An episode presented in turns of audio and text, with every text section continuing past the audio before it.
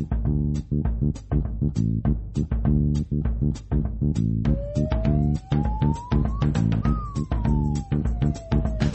ねねねつもじね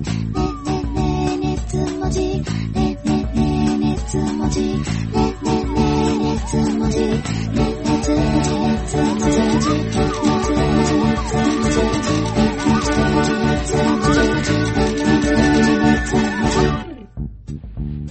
今お聞きのこの番組の提供は II パソコンでお送りしております。はい。えっと、2023年のね、勝手にアニメアカデミー賞、熱量と文字数、オールスターによる勝手にアニメアカデミー賞の後半でございます。え前半は、あのーもうすでに配信されておりますけれども、えーちょっと長くなったので、前半後半で、えー配信を行っております。えーまあ、あの関口ジョニーズまで聞いていただきましたんで、え今日はその後ですね、この方からスタートです。どうぞ。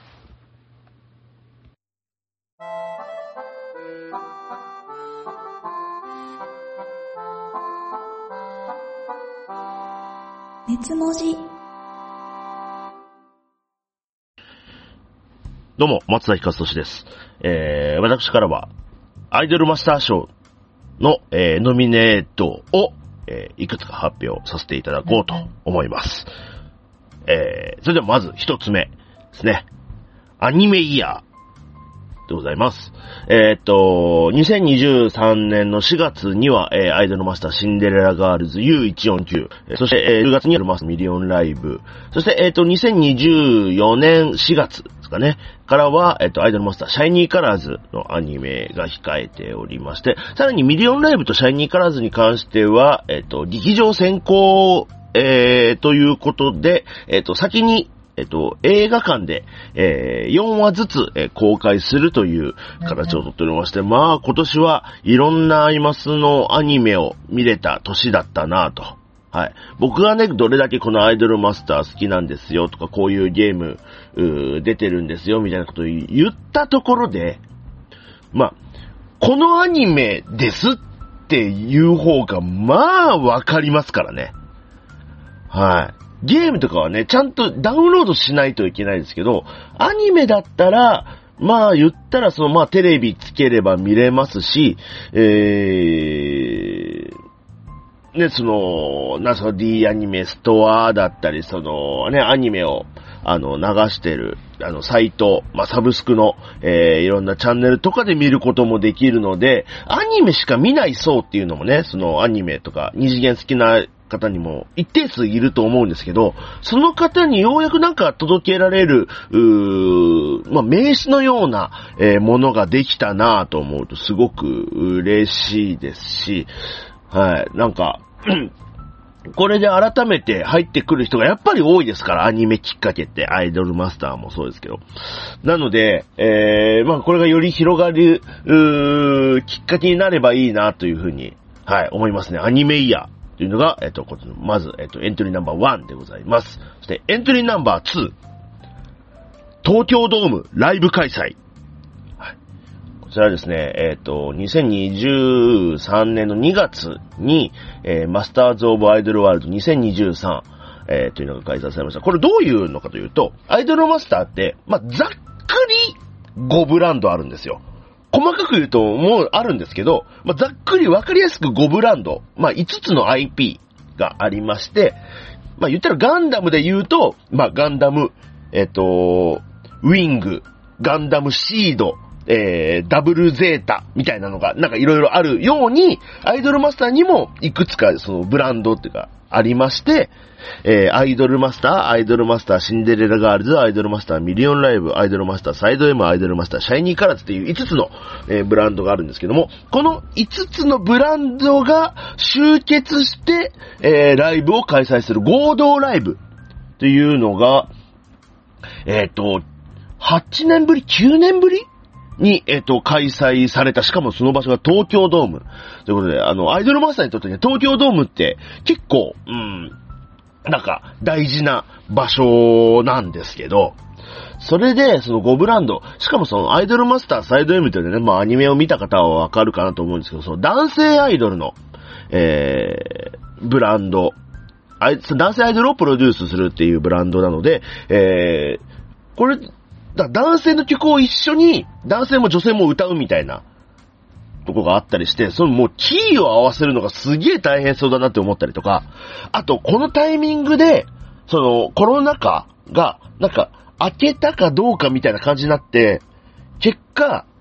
開催の一週間ぐらい前かな、に、そのお客さんもその声出しのコールとか、声援を送るのとかが解禁になったっていうタイミング、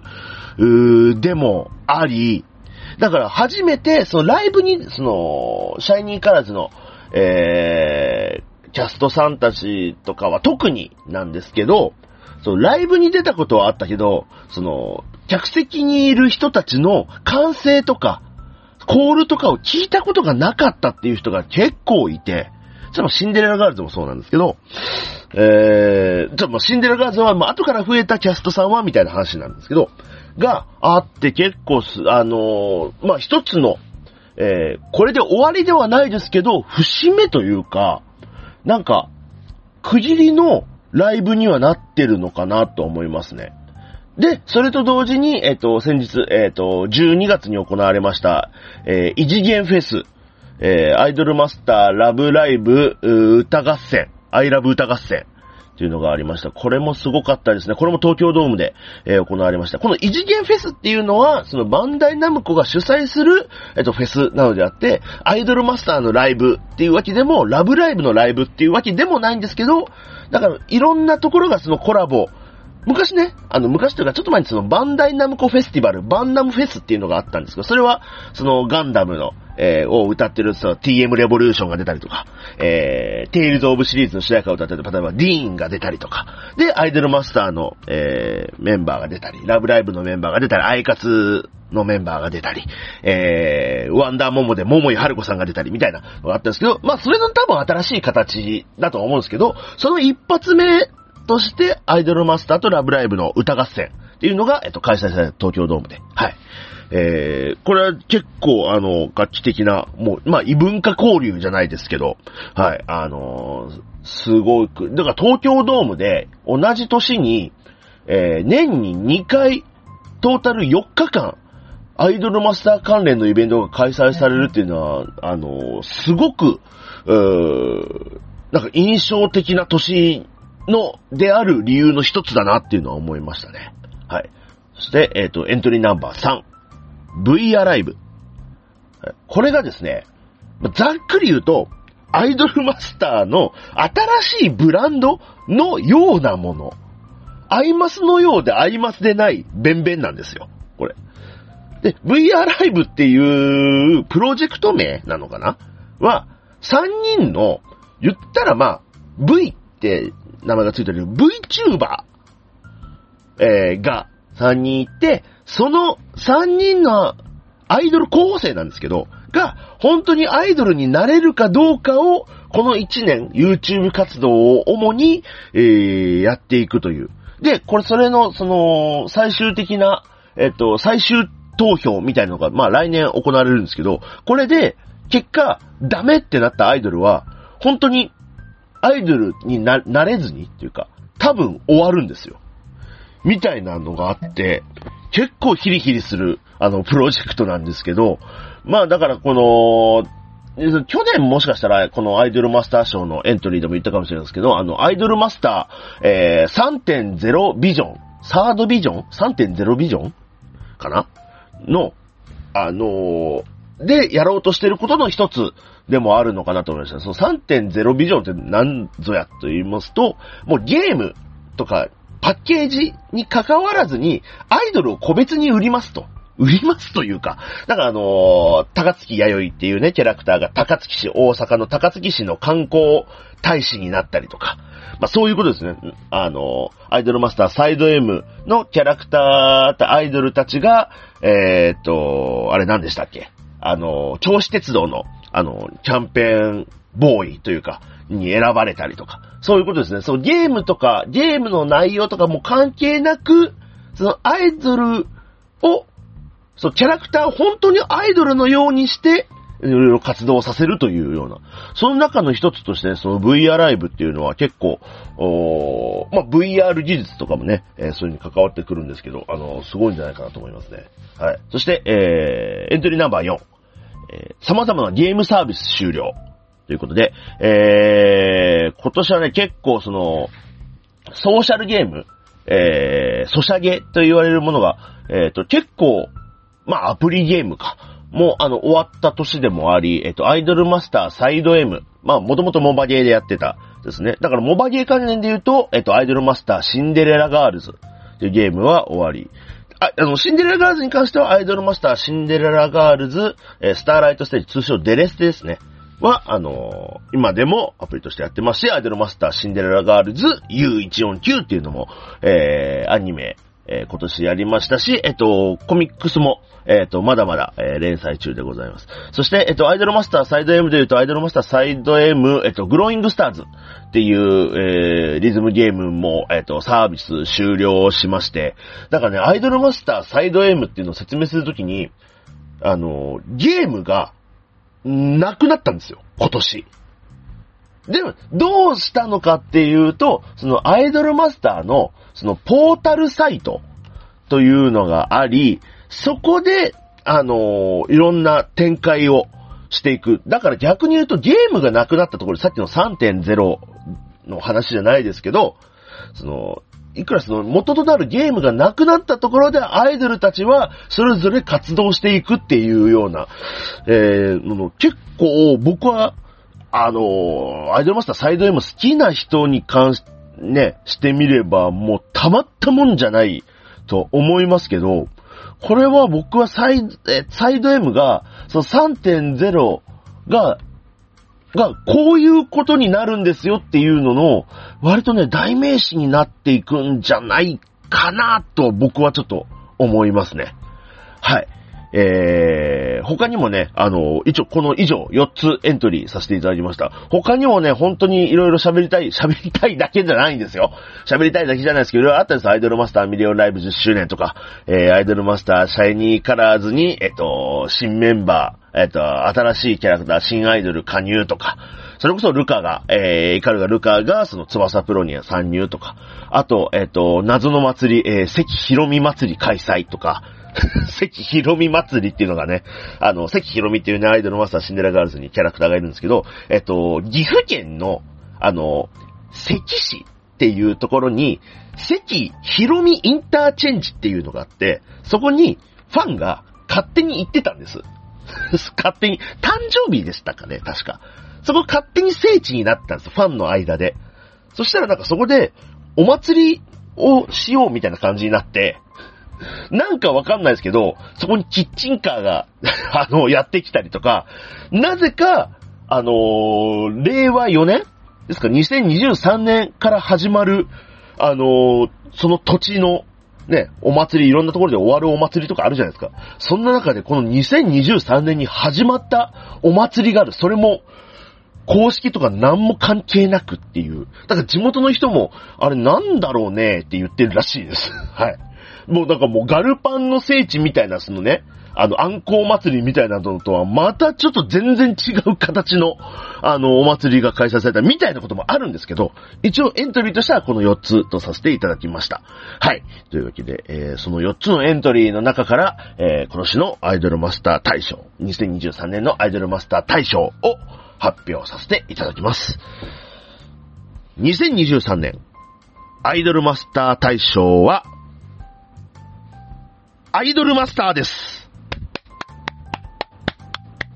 おめでとうございます。はい。あのアイドルマスターがなくては、アイドルマスター賞も何もあったもんじゃないので、はい。今年も、やっぱり、いろいろ他も強かったですけどね。えーいろんなアニメに関することとかもありましたし、ライブもありました、ゲームもありました。まず、まあね、言ってないですけど、コミカライズもありました。そのファンの活動みたいなこともありました。いろいろありましたけど、まあ、アイドルマスターですね。アイドルマスターの方がアイドルマスターだなっていう風に思っちゃいましたね。はい。というわけで、えー、今年のアイドルマスター大賞の発表いかがでしたでしょうか？皆さんの予想は当たりましたでしょうか、えー、また機会ありましたら来年もやらせていただこうと思います。えー、以上、松崎勝利でございました。ありがとうございました。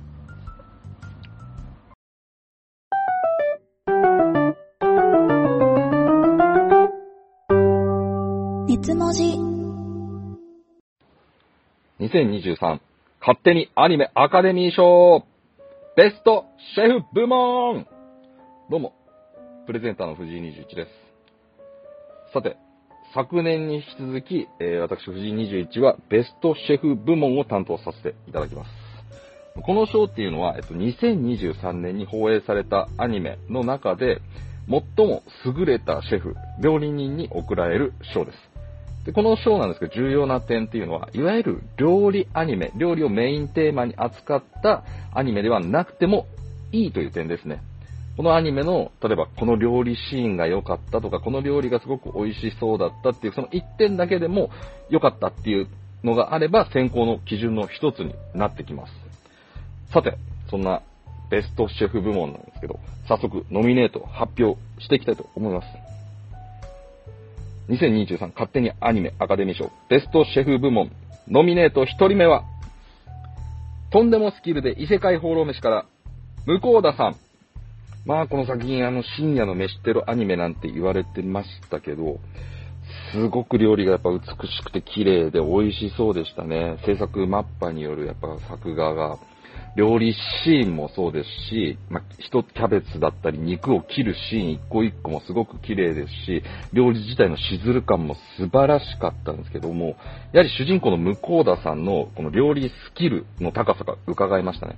この主人公の向田っていうのがもともとはえー、独身の一人暮らしのサラリーマンなんですけども、ある時異世界転生に巻き込まれて、その異世界でチートスキルを駆使して生きていくっていうものなんですけど、このチートスキルっていうのが、まあ、戦闘に特化したものではなく、ネットスーパーっていう、ネットで ショッピングできるよっていうスキルなんですけども、それを使って、まあ、現代の調味料とかいろんなものを買って、異世界の食材を使うんですけども、調味料は、まあ、皆さんご存知のエバラのタレとか、カゴメのソースとか、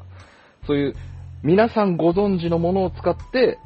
皆さんご存知ない食材を調理するっていう、この発想力は素晴らしかったですね。で、しっかりそれを料理に落とし込んでるっていうこのスキルはすごく素晴らしかったです。というわけで、一人目は、とんでもスキルで異世界放浪飯から向田さんです。二人目、レベル1だけどユニークスキルで最強ですから、エミリー。エミリーの選考理由はもうこれ純粋な料理スキルの高さ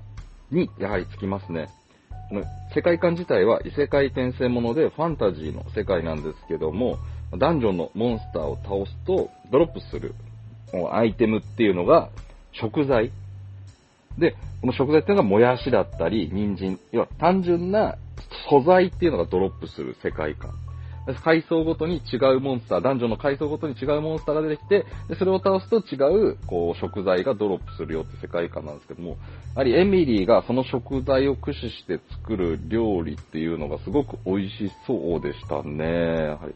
なんか単純な食材なんですよね、正直出てきてる食材自体は。もやしだけとか、人参だけとか。で、料理自体もそんなあの、正直凝った料理を作ってるわけではないんですよ。単品の食材を活かした料理なんで、まあ、もやし炒めとか、もやしスープとか、あと、まあ、人参のなんか炒め物とか、人参の皮を使ったスープとか、そんな感じなんですけども、まあ、それが結構やはり、食材を少ない中で駆使して使って料理を、しかも献立を作るのってすごく難しいので、少ない食材の中で、この1個の献立を完成させられるっていうのは、やはり料理スキルの高さ、エミリーの料理スキルの高さっていうのが光ってたんじゃないかと思います。はい。というわけで、2人目のノミネートは、レベル1だけどユニークスキル最強ですから、エミリー。さて、3人目。レベル1魔王とワンルーム勇者から、魔王これもね、素晴らしかった。これも正直料理アニメではないです。先ほどのレベル1だけどユニークスキル最強ですもそうですが、えー、これも料理アニメではないです。えーこれの魔王なんですけども、まあ、家庭的。もうあの、エプロン姿でお玉持って台所に立ってる姿を見て、なんて家庭的なんだと。で、そして作る料理もすごく家庭的。ご飯、お味噌汁、おかずとか、あと朝食ちょっと作ってくれたりとか、すごく家庭的ですね、魔王様は。なんかちょっとこのギャップっていうのもあるんですかね。魔王なのに、で、あの、ちょっと見た目で、性別もちょっと正直、あ、男、男なの女なのあれ、ま、魔王どっちなのっていうのもありつつの、そのギャップで、あの、ワンルームの台所に立って料理をする姿っていうのもまたギャップでちょっとよく見えるというか、見えるんですかね。まあ、結構その料理スキル自体も親って思うシーンあったんですよ。この親というのは結構いい方向で。ハンバーグを作ってるシーンで、付け合わせはまだなんかあったかなっと言って、あの、冷蔵庫を開けるシーンがあるんですけど、その冷蔵庫にタッパーに野菜を素材ごとに保存してるんですよね。わそんな細かいことまでやってんだってか、日々だから、日々料理を作る、毎日料理を作る、やはり主婦として料理を作るスキルが、魔王にはこれ多分、魔王様に備わってるんですよね。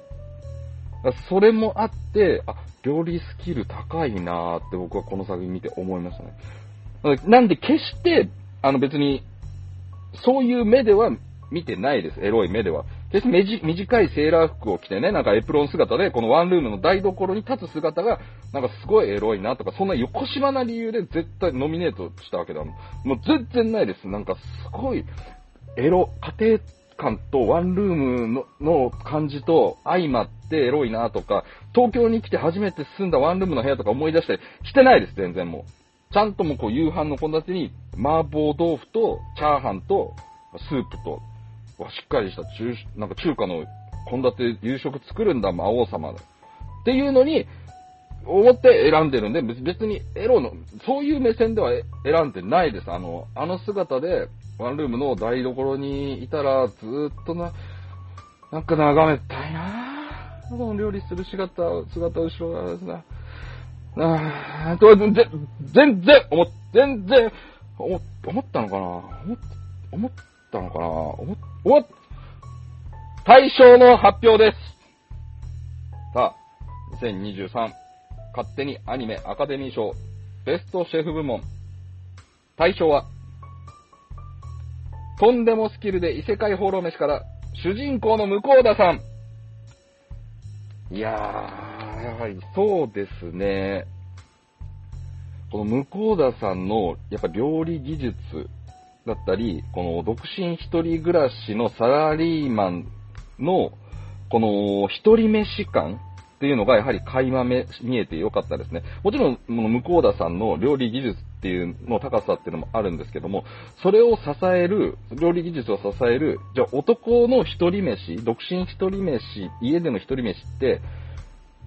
お手軽調味料、やっぱ使うよね。まあ、この協力企業である、まあ、エバラさんだったり、カゴメとか、まあ、ハインツとか入ってるんですけども、協力企業に。それの、要はエバラのタレとか、生姜焼きのタレとか、カゴメのミートソースとか、あと唐揚げ粉とかも、まあ、みんな知ってる、あの美味しいやつ。で、それをみんな知らない、謎の食材で料理する。みんな知ってる味にちゃんと仕上げるっていう、やっぱり料理スキル、技術の高さ。で、それがやっぱり今までにない料理アニメのスタイルですごく良かったですね。で、そこに相まって、やはり、あの、料理シーンの綺麗さっていうのも、この対象に選ばれた理由なんではないでしょうか。というわけで、2023勝手にアニメアカデミー賞ベストシェフ部門大賞は、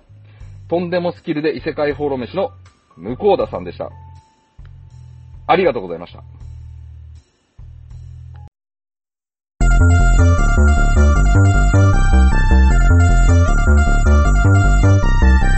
熱量と文字数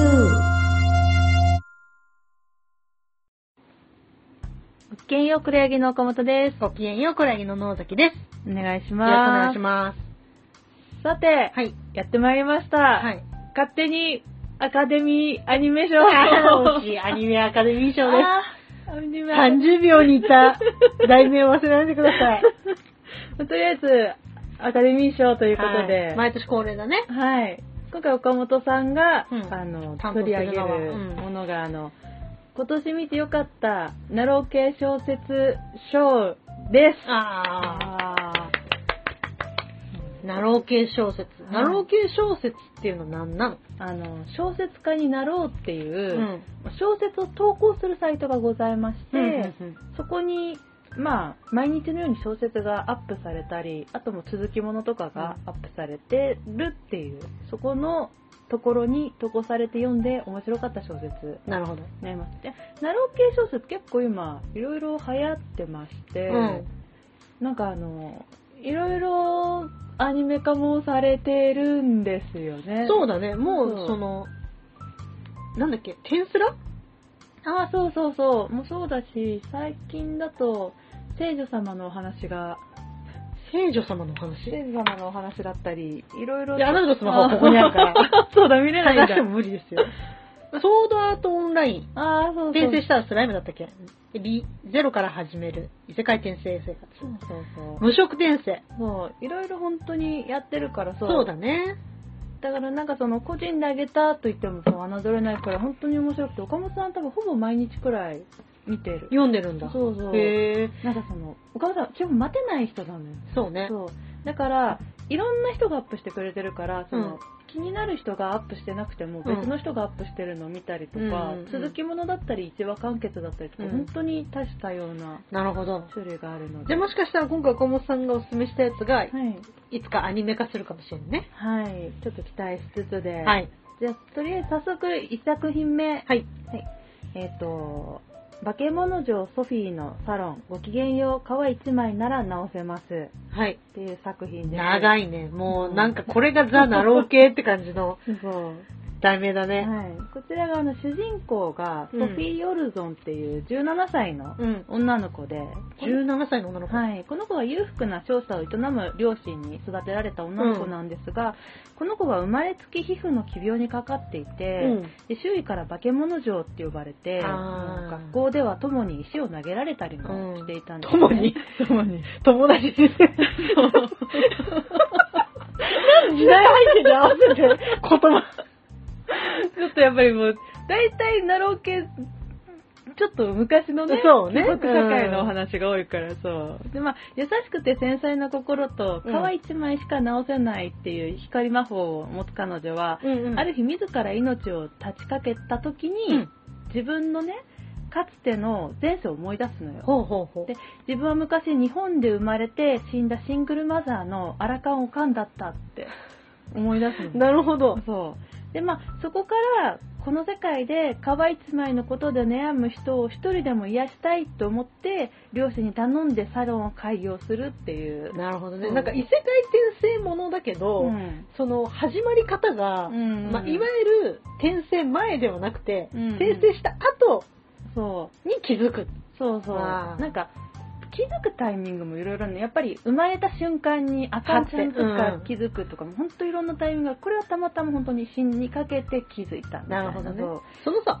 皮一枚直すってどういうこと？あなんかもう例えばニキビの跡が嫌だニキビを治すとか、うん。本当にあとやけどの跡を治すとか、うん。そのあざうん顔にあざができたあざを治すとかそういうあー、なるほど。なんかその怪我を治すというよりも皮の上にできてしまった何かしらの状態を。治すっていう。そうそうそういうことですね。でもこれが本当にねあのまあ彼女のもとに訪れるお客さんとのオムニバスのお話がいっぱいあるのよ、それが泣けるのよ本当に。泣けるんだ。そう。でここでなんかその昔の記憶もあるんだけども17歳の女の子として生きる自分としての新しい生活っていううんそうだね。その中で恋をしたりとかもするからだからねぜひこれあのもうみんな冬休みで家にいることも多いと思うから泣きたい時に読んでほしい。なるほどね。ハートフルドラマ小説とか、そうね。ギャグではない。ギャグ要素もちょっとあったりもするうん。そうそう笑いありでも涙ありっていうああー、いいですとてなもいい小説なので、ぜひ、うんはい、続きましてはあの、お母様の言う通り。お母様の言うと。はい。これはですね、幼い頃、自らを転生者と明かした母親から、ここが乙女ゲームの世界で、しかも自分が将来犯罪者として処刑される悪役令嬢だと聞かされたうん主人公ミモザサザンクロスの子のお話になります。うんで、その日から転生者特有のレアスキルを持つ母親と、それを受け継いだミモザの打倒死亡フラグ、生日が始まりました。うん。まあ、ただ母親はシナリオ通りにミモザを残して先に亡くなってしまうんですね。あ、そうなんだ。で、まあ、それから、まあ、ママ母だったり妹からの嫌がらせを母の教えを持って交わして、うん。まあ、自分の死亡フラグである第二王子だったりとか、うんあと、まあ、学園に入園して、うんまあ、ヒロインとかその他いろんな人と関わっていく中で改めて母親の教えの意味を知って、うんまあ、周囲にもいい変化をもたらしていくっていうそういう、まあ、これも。もまあ成長していく物語でもこれのいいところはもう自分が転生者じゃなくて、うん自分の母親そうだよ。ねお母さんが転生者なんだね。そうそうそうだからなんかそのなんだろう転生者じゃないそのもうその時代を生きてる人間だから、うん。お母さんが何言ってるんだろうっていうなんかそのうん。意味がわからない、うん。フラグみたいな、うんっていうそのギャップがあったりとかね。そうそう、そういうのが面白かったり、あとなんかその、これのタイトルが、なんかその、面白かったりして、なんかその、母の教えその1、折れない旗はない、みたいな、なんかちょっと変わったタイトルがついてたりして、そういうのも面白いので、なんかちょくちょくオタク用語とかも出てくるので、なそういうのが面白いよっていうなるほどね。それはギャグかな。いや、ギャグっぽいんだけど、なんだろう。ギャグじゃないっていう。ギャグではないの？ギャグではないの。これもなんか人間模様。本当に彼女の成長物語だと思う。あーそうなるほどねなこれも面白いからぜひ見てもらいたい。題名何でしたっけ？これがお母様の言うとお母様の言う通り。なるほど。はい面白そう。で、最後が、えっ、と、手札が多めのビクトリア、元工作員は人生をやり直し中っていう。これが唯一、転生ものじゃない。転生じゃないの？それ。そうそう転生っぽい名前だけど。転生じゃないんですよ。これがあの、ハグル王国の工作員クロエは、あることがきっかけで自分の死を偽装して組織から姿を消す。で、まあ、その後、アシュベリー王国へ、ビクトリアと名前と姿を変えて入国して人生をやり直すっていうお話。あー、なるほど。そうそう。なんかこの、転生ものじゃないんだけど、まあ、面白くて。うんうんうん。そう。でまあこのさ結構もう女性が自らの手でこの人生を切り開いていくというか、うん。そう。そういう話が結構好きで。いや、それはね、うんあのーやっぱり、あれ好きじゃん。うんハーレクイーン。これはハーレクイーンイズムかな。そうだよ。やっぱりそう。やっぱ強い女が、そうそうそこう、なんだろう、のし上がっていくってわけじゃないけど、人生を切り開いていくっていうのが好きなんだね、そうそう岡本さんはやっぱりだ。からこれの他にもあのねえっと小国の公爵令嬢は敵国にて覚醒するっていう、うん。まあこれもまた転生じゃないお話で、うんうんうん。まあ、これも女性が未来を切り開いていくお話で、それはなんでノミネートしなかったの？これはちょっとあの、長くなっちゃうから。で 話が長くなっちゃったら今回から。あともう一つあの、捨てられ公爵夫人は平穏な生活をお望みのようですっていう。これ、なんか今まで挙げた3作品ってもう全部完結してんのよ。あ、そうなんだ。そうそう。だからもう全部読めるんだけど、この、捨てられ公爵夫人に関しては現在連載中で。へえ。あ、じゃあまだ結末そうは、そうそう。これはあの転生もので。あ、転生なんだ。そう。で、現代の知識を生かして、のあーまあそう、開拓途中の地をうんどんどん開拓していくっていう。あー、そうなるほどね。いいお話。岡本さん、完結してないけど、なんか3週くらい読んでるから、うんうん。面白くて。あー、ずっとね。そうそうそう終わったらい一遍目に戻るっていうね。暇だな、もう一回読み直すかって。そう。いいお話なので、ぜひこれも読んでください。なるほどはい。で、まあ3作品になったのですが、はい。ちょっと題名をもう一回最初から。えっ、と、1作品目が、うん化け物城ソフィアのサロン、ごきげんよう、皮一枚なら直せます。うんで、2作品目が、お母様の言う通り。うんで、3作品目が、手札が多めのビクトリア、元工作員は人生をやり直し中。なるほど。本当に全部主人公女の子だね。そうそうそう。他にもあったんで、でもなんか本当にもっといろいろあるの。うんもっといろいろ。なろう系そうそう。なんかさ、熱文字で言うほどなろう系の話を、うん。そのアニメになってからはいくらでもするんだけどなる前のものに関してはあまりおしゃべりをしてないというか特集をしたことがなかったから、うんまあ、どっかで喋れたらいいね。でも岡本さん、今回本当に恋愛系とかのドラ、あの、うんうんやつばっかり選ん、その、昔のね、うん昔のというか、そう。だから、そのもっと違うジャンル、その冒険ジャンルとかも。ああ、そうバトルとかね。そうそうそうそう。んあるからね、なそるほど。れなんかさ、めっちゃ悲しい話とかもあるの？めっちゃ悲しい話。もう、まあ、ある。救いようのないような話というか。ああ、でもね、岡本さんやっぱ幸せになってほしいから。結局。でも、まあ、うん小説になろうというサイトなわけだから、別にそこにジャンルは関係ないわけじゃん。そうそう、いろいろ。ホラーだろうが、ファンタジーだろうが、アクションだろうが、うん何でも投稿していいわけでしょ。何でもある。本当にもう主人公が転生して、そのなんか転生にもいろいろあるんだよ。うんなんか、その現在の自分で生きて、その未来で殺されて、なんかその不遇の人生を歩んで殺されて、で、また子供の頃に戻って、そこからその知識を持った上でやり直すっていう、うん。未来を知ってるから、その未来にならないために回避していくみたいな。うん。で、その相手にやり返すというか、うん。いわゆるざまあみたいな。そう復讐劇系なね。そうそうそうそう、いろんな展開があったりとかあとナロー系にもなんかその君を愛することはないみたいな、うん。なんかそれ大体初夜に言われる初夜に、うん。結婚したその時にそういうジャンルがあるの？いやなんか結構お決まりのセリフみたいな。あ、そう知らなかった。例のセリフみたいな感じで、うん。真実の愛に目覚めたみたいな婚約破棄をするっていうところだったりとかいろいろある。じゃあ今度特集してね、しっかり話せたらいいね。そうね。いろいろと。じゃあそんなこんなで、うん。そんな岡本さんが選ぶ、何でしたっけ、ナロー系小説賞。選んだのは、と化け物城ソフィアのサロン、ごきげんよう皮一枚なら直せますです。いや、わー。本当にこれが泣けていいのよ。泣けるんだ。そう、こんなに泣ける泣けるって言ってるの聞いてると、いや、泣けねえよって思うかもしれないけど、泣けちゃうのよ。岡本さんだっけ動物のお医者さん好きなのって。動物のお医者さん？なんか誰かあ、それは岡本さんじゃない。別の岡本さんって間違えてるよ。いやでもそんな感じかなと思った。要はそのう、んうん医者がいてう、ん。うんうんうん。いろんな患者が来て、はいはいはい。その患者とのこう、ドラマというか、まあでもそんな感じ。うんそう。でも岡尾さんこれ何回も読んでるけど、うん結局何回も泣いてるから、そうなんか、もういいでしょって思ってる。もう泣かないっしょって思って読んでも、うんさっきもこうなんかこういろいろ書くために一回ちょっと読んでちょっと泣いたもん。それさ、何話ぐらい？何話あったっけな？そんなあるじゃない。あるじゃない。それ、100もいかないと思う。でもそんな長くないから、本当に、頑張れば1日くらいで読めると思う。え、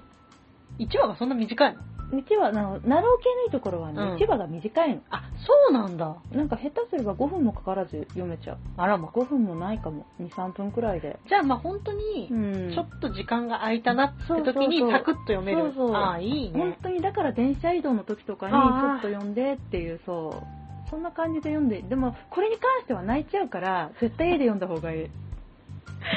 それ、マサルさん勧める時と一緒だから。電車の中では読んじゃいけないよっていう。そうそうそう、立ち読みしちゃいけないよっていう。クジャガーとマサルさん勧める時の上等句だからそれ。そう、そんな感じでございました。なるほど。じゃあぜひね、気になった方は、まあ、年末にね、そうそう、年末に泣きたい時に読んでください。あと、泣けない、泣けないな、でも泣きたいな、よし、みたいな感じで。なるほどう。んはい。そんな感じはいでした。はい。ありがとうございました。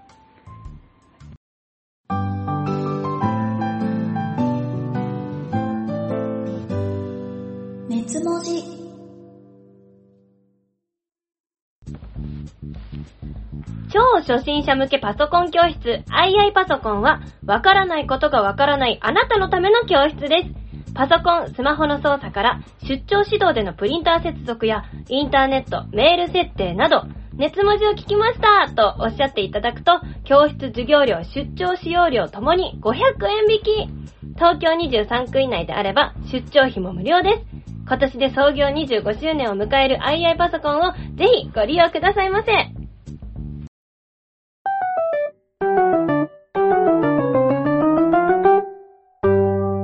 熱文字どうも、こんばんは。比嘉燃えるでございます。私、比嘉燃えるがですね、選出します、勝手にアニメアカデミー賞でございますが、ゲーム部門を発表させていただきます。えー2023年ですね、とにかく大豊作でですね、もう、本当に面白いゲームがたくさん出たんですね。で、今年の傾向としましてはですね、シリーズの続編ものっていうのが多くて、昔はですね、続編ものっていうとネガティブな印象があったんですね。またシリーズものみたいなこともあったりしたりとか、期待が高いだけに、ななん初期のやつを超えなかったなみたいなこともあるんですが、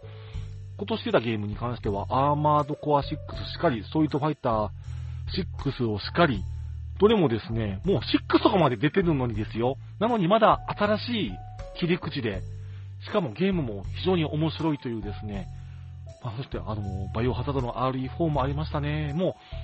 う、もう本当に上げ出したらキリがないぐらいたくさんあったんでございますけども、その中から1本だけ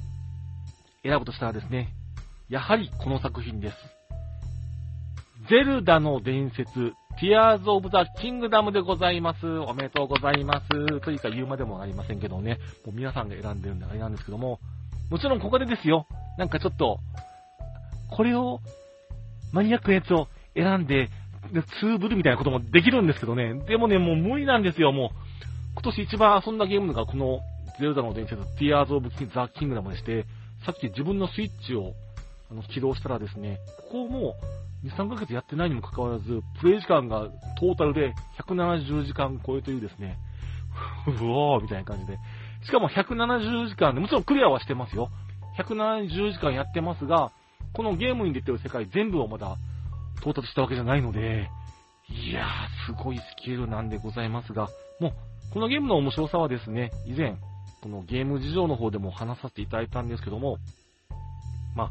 何がここまで私の心を掴んだかと言いますとですね、本当にロールプレイングゲームというですね、何かになりきるっていう部分で、こんなにですね、本当にゲームの世界に没入したっていう作品はなかったんじゃなかろうかと思います。ゲームのシステムはもちろんなんですが、ストーリー、ストーリーがね、言いたいんですけど、ネタバレするからですね、あの、言えないんですよね。だってあの、170時間プレイするゲームの、ね、ストーリーなんか聞いたら、嫌でしょ？で僕もそうですよ。あの、まあ、実際ね、170時間かけてクリアしたんですけども、先にストーリーとかしてたら、全然その、受ける感動とか、あと、ゲームをクリアするための原動力が全然違うと思うんですよね。いや、ネタバレって別にあっても面白いじゃんとかね、昔は僕もそう思ったんですけども、いや、そんなことない。やっぱりね、ゲームはネタバレなしの方が面白いですもん。うん。でですね、だからその私、ゲーム実況というのを、あの、恥ずかしながらね、こう、数少ない、こう、登録者数、あの、視聴者数の中でやってるんですけども、まあ、ワイワイですね、いわゆるツッコミとか受けながら、ね、特にアドバイス受けながらやってるんですけども、それで数多くのゲームをクリアしたんですが、このゼルダに関してはですね、あの、一回配信しただけで、その後全くやってないんですよ。なんでかっていうと、自分で独り占めしたいというかですね、あのー人の意見聞きたくない、ネタバレなんかをしたくないっていうのがあって、もう絶対ね、やった方がね、あの、再生数も伸びたと思うんですけども、もう仕事とか、仕事じゃない、まあ、一応も仕事じゃないんですけども、もう、いや、このゲームを僕は心底、もう楽しみたいんだっていう風に思えたのが、このゼルダでございまして、本当に未踏の地を、こう、どんどん自分でね、行くんですが、このゲーム、何が面白いってですね、そのま前作の、ゼルダの伝説の、ブレスオブワイドっていうゲームがありまして、それでね、あの、悪を、悪の、まあ、あの、まあ、ガノンっていうね、薬剤ガノンっていうのを倒して、あの、世界を救った後の続編みたいに当たるんですね。で、もう世界は平和になったるん、なってるんですよ。で、一作目は、あの、すごい、すごい何百年間前に、あの、世界が一度、あの、そのガノンに滅ぼされて、で、そこで、その唯一の生き残りの、のリンクさんっていう主人公がですね、世界を救うっていう話だったんですけども、それあの、ね、記憶喪失から失ってるんで、もちろん楽しめたんですが、このね、この Tears of the Kingdom の何がすごいかっていうのは、マップはほぼほぼ同じ、ハイラルっていう土地なんで、あの、大体その、どこに何があるとかね、大体わかるんですよ。でも、このオープニングでですね、もうちょっとここぐらいはいいかと思ってネタ話しますけども、前作のガノン以上のとんでもない悪者っていうのが実はですね、あの、ハイダル城ってお城の地下に封印されていて、これはひょんなことかではないと思うんですよね。とも、もうその封印が解きかける時にたまたま、リンクとゼルダが地下に行ったら、その悪のガノンドロフというのを、まあ、復活させたというか、復活したのかなで、その瞬間に、世界がもう激変するんですよ。だからなんていうんですかね、その、言ってしまったら、ゲームの2周目、ゼルダで言ったら裏ゼルダみたいな感じで、知ってるとこなのにこんな変わってるんだっていう、同じ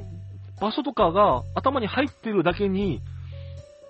その違いとか、あ、こんな風になったみたいなところがですね、なんだろう、そう、なん、なん、なんていうのかな、あの、ドラクエ2に使えって感じですかね。またゲームのね、例えをゲームでするのっては良くないと僕は思うんですけど、これ何で例えたらいいんですかね。その過去の歴史があるからこそより楽しめるっていう部分で、あのね、まあ、な、これ 5, 5分、10分じゃない、この魅力っていうのを語り尽くせないので、もう2時間ぐらいね、できればクリアしたと一緒に喋りたいくらいな感じなんですけども、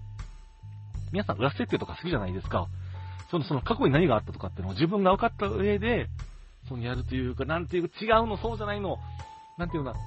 世界が滅亡した後、それが、やっぱりね、もともと全然自分に馴染みがないところが滅亡したとしても、正直他人事なわけですよ。でもね、このゼルダの伝説、ティアーズ・オブ・ザ・キングダムというのは、一回、ブレス・オブ・ワイルドという前作で、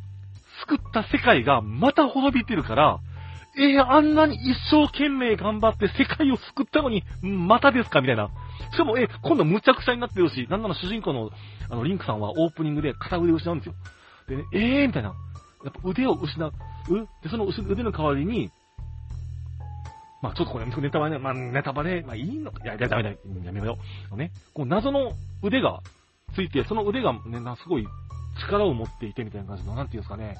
コブラ、コブラでもないな。まあ、確かにこう、片腕がマシンかみたいな、違うんです。うん、ちょっと、その点にあのね、話が問い止めなくて。で、もともとあったものが急に激変した中を、あのー、どう変わってるんだろうっていう、新しいですね、その、そういう、なんですかね、こう、発見欲というか、それを刺激されて、なおかつ、天空にも新しい世界、まあ、実際はゲームの中では過去にあった世界ではあるんですけど、世界がある。で、それだけかと思ったら、なんと地下にもまた同じぐらいの広さの世界があるっていうことで、本当にですね、もちろんあの、クリアだけするのも楽しいんですけども、その、見知らぬ土地を楽しむっていう部分だとか、あとその、マジカム的な力でね、超能力でいろんなものをビルドする、マインクラフトというゲームのような要素もあったりとか、とにかく好きがないんですよ。だからね、あの、できれば、あの、これね、本当に、やっぱりアニメのね、皆さん見る、私アニメみたいな僕が言うのも、ね、本当に、お前が言うな、お前言うって感じだと思うんですけども、この107時間ゲームする時間があったら、映画何本見れるんだ、ネットフリックスのね、海外のドラマ何本見れるんだっていうね、わかりますよ。すごいわかりますけども、ただね、主人公になることなんて、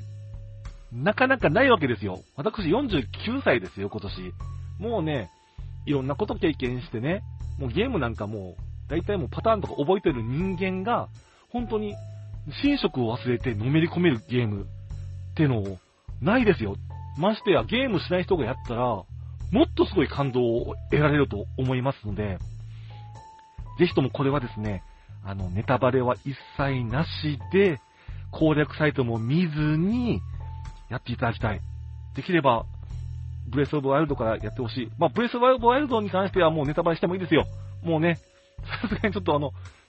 本当にルールが0からのところなので、あのゲームは。なんで、1に関してはネタバレしてもいいですよ。でも2に関しては、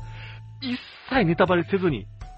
あとね、もちろん、ゼルダ姫というのを助けるっていうのが、毎回、リンクさんのやつなんですけども、今回はね、もう、もうね、まあ喋りたいっていうか、非常に、ゼルダさんにね、ものすごい、かわいそうなことが起こるんですよ。それもね、じゃあ、もうやってくれという感じでございます。すいません、あのね、あの、私のたどたどしいプレゼンじゃあね、知らないよって感じかもしれませんけど、ぜひですね、もう百分は一見にしかず、一芸にしかずと言いますんで、一芸ってゲームの芸ですね。ぜひとも皆さん、もしね、機会があればでいいので、ね、ロングの休みができちゃったらね、すぐにしよう、することないよっていう人、もう人生の目的を失った、まさにそれが僕だったんですけど、5月今いろいろありまして、もうちょっと、ね、目的を失った時に、もういいんですよ。現実逃避しちゃっても。はい。そこでね、空っぽでね、こう、悲しい時間過ごすよりはですね、我を忘れるような、まあ、違う人生をね、楽しめるのってのは本当にゲームだけでございますんで、ぜひとも皆さん、もし機会があれば結構なんで、全くやってない方は、こちら、任天堂スイッチで発売されてました。されております。ゼルダの伝説、Tears of the Kingdom を、どうぞごひいきによろしくお願いいたします。いや、もう2024年もですね、まあ、たくさんいろんなゲームがもう控えているので、また来年も、ぜひともですね、いろいろお話をしていければと思ってますんで、皆さんどうか2024年も熱量と文字数、そして日が燃える、そして皆さんメンバーたちのことをよろしくお願いします。以上、日が燃えるでした。ありがとうございました。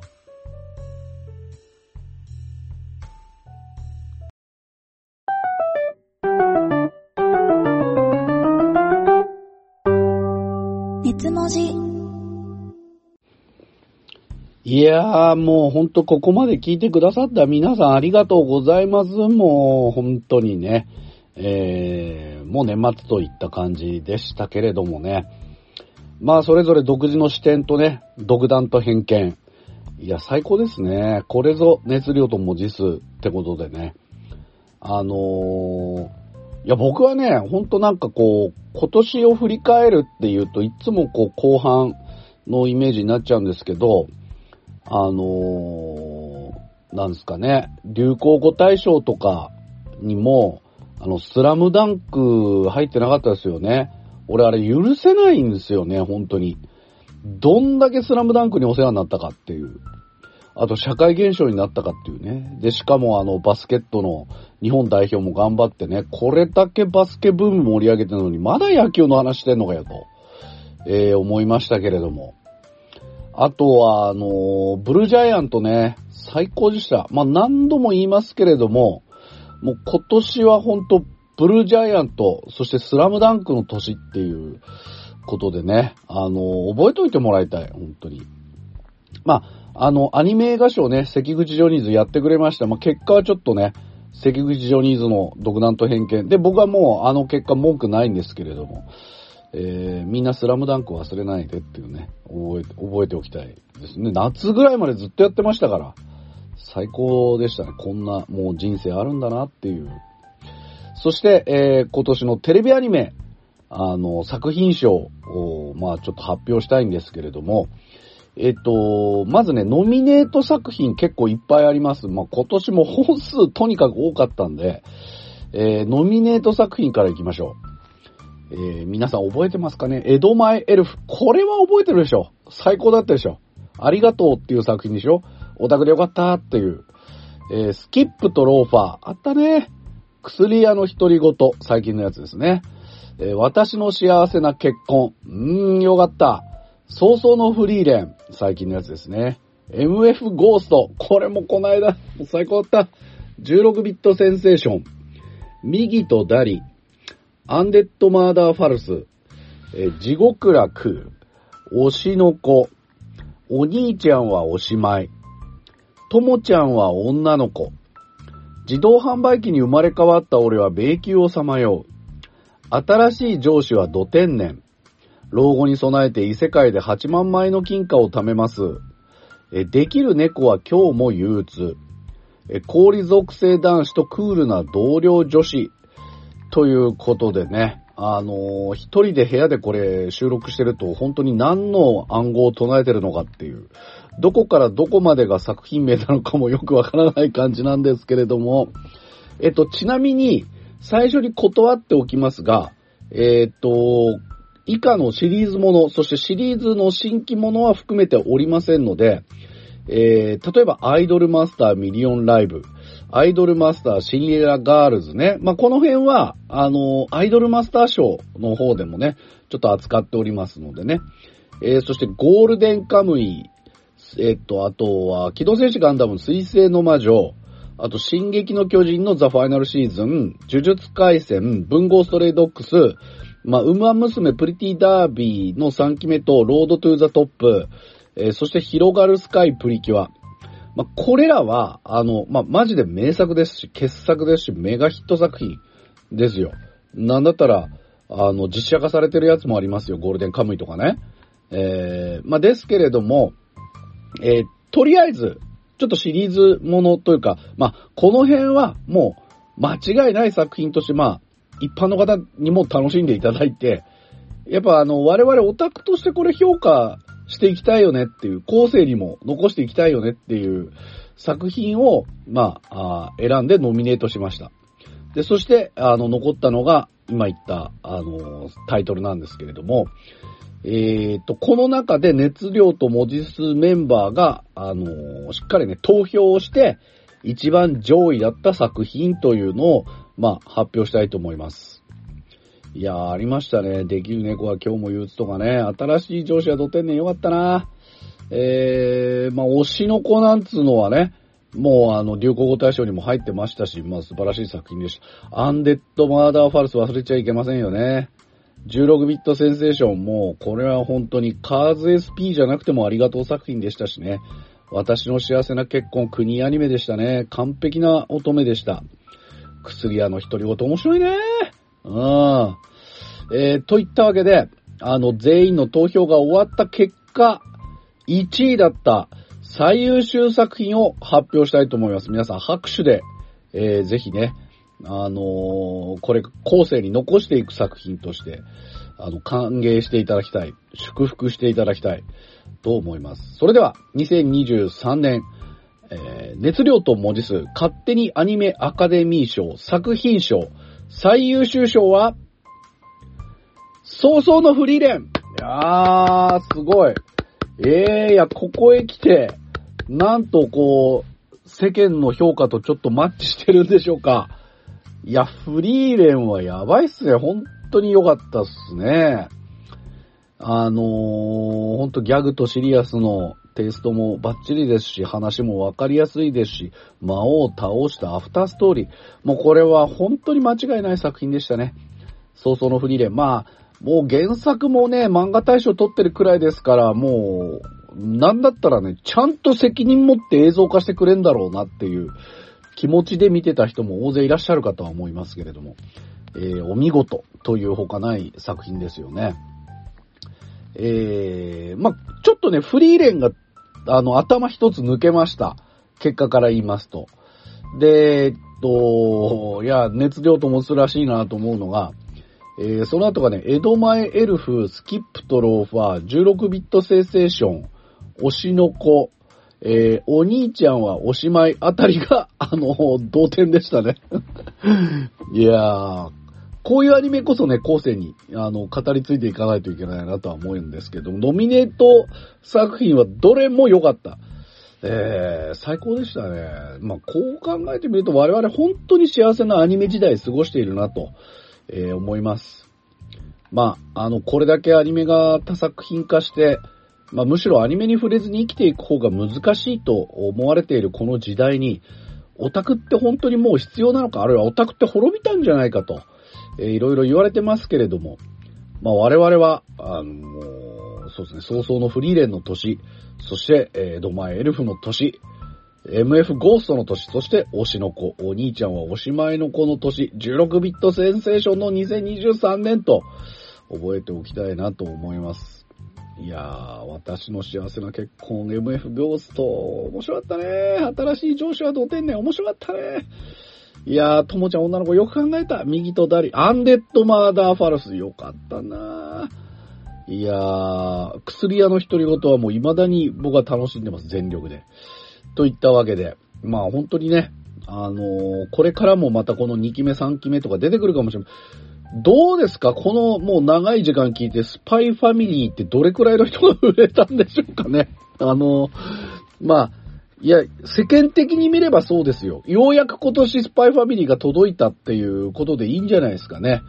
あのー、まあ、うちの相方、折島一平って言うんですけどもね、米粒社協のね。あの、アニメ普段全く見ないんですけど、やっぱ映画はよく見るんで、もうアーニャ覚えちゃってたからね。うん。アーニャの真似してましたからね、うちの相方もね。えー、びっくりしました。まあ、そんくらいせ、やっぱ映画化するって、そういう意味では、こう、映画館に行ってるアニメファンじゃない人にもちょっと引っかかるっていうところはあるんだなっていうのは、まあ、実感いたしましたけれども。まあ、早々のフリーレン、堂々の第1位でございました。えっと、本当にね、これ企画した僕、ありがとうございます。そして投票してくれた熱文字オールスターの皆さん、ありがとうございます。そして、これを聞いてる熱量と文字数の全国の記者、全世界の記者にですね、あの、もし、あ、の、まあ、遅まきながら2023この部門を作るとしたらこれですっていうのがあったら、まあ、熱文字 .gmail.com までメールいただければと思います。まあ、その他、感想などは、ハッシュタグ、熱文字、